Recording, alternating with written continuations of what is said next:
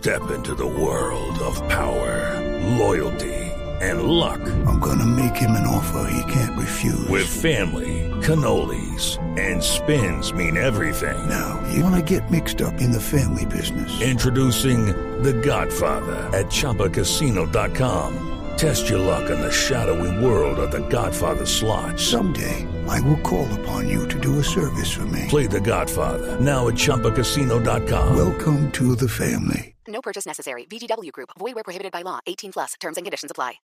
El padre Alberto Linero es periodista y también está en Mañanas Blue. 6 de la mañana, 42 minutos. Minuto 17 del primer tiempo. Allá en el Samar Arenas, Senegal enfrenta a Colombia. Se juegan la clasificación a octavos de final de la Copa del Mundo. Sadio Mané ingresa al área y Davinson Sánchez se tira al área al piso y lo toca. El árbitro pita penal. Mientras que los 45 mil espectadores del estadio y los millones de personas que seguían la transmisión en Senegal y en Colombia quedan detenidos en el tiempo. Los jugadores del equipo amarillo reclaman y el árbitro parece inclinarse para escuchar su audífono. Unos segundos después se dirige a la pantalla del asistente del video del referí, VAR, por las siglas en inglés, y regresa para reversar su decisión y librar a Colombia de la angustia de un penal en pleno inicio del partido. Lo que siguió fue celebración, algarabía y el bar convertido en el protagonista de las redes sociales, tendencia número uno en Colombia y el imperio de los memes que nunca se hace esperar ni decepciona. Pero no era solo aquel penal, no era solo la posibilidad de clasificar en el Mundial, era la evidencia de que algunas decisiones trascendentales se pueden corregir. Neruda decía de sí mismo que era ocurrente años después. Y creo que un tanto así somos todos, que las mejores ideas se nos ocurren después de que ya pasaron las cosas.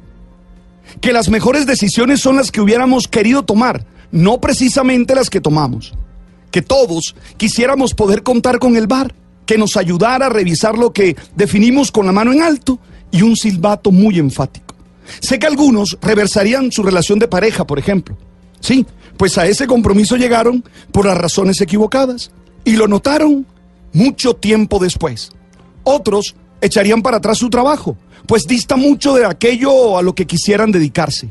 Otros tal vez revisarían su vida como elementos de honestidad, mm, porque encuentran cosas que en su casa o en su ropa o en su forma de ser que no debieron tener. Hey, el bar existiría, ¿qué harías? ¿Qué echarías para atrás? Lo importante es que entendamos que todos tenemos derecho a hacerlo. Siendo responsables y sensatos, podemos cambiar de decisión, revisar la vida hacia adelante, hacer algo distinto con aquello en lo que nos hemos equivocado. Lo que ya no podemos hacer es gritar el gol de Yepes era válido, porque ese no fue. Eso nos hace ser conscientes de lo importante que es cada decisión y entender que no podemos tomarlas con ligerezas y sin conciencia.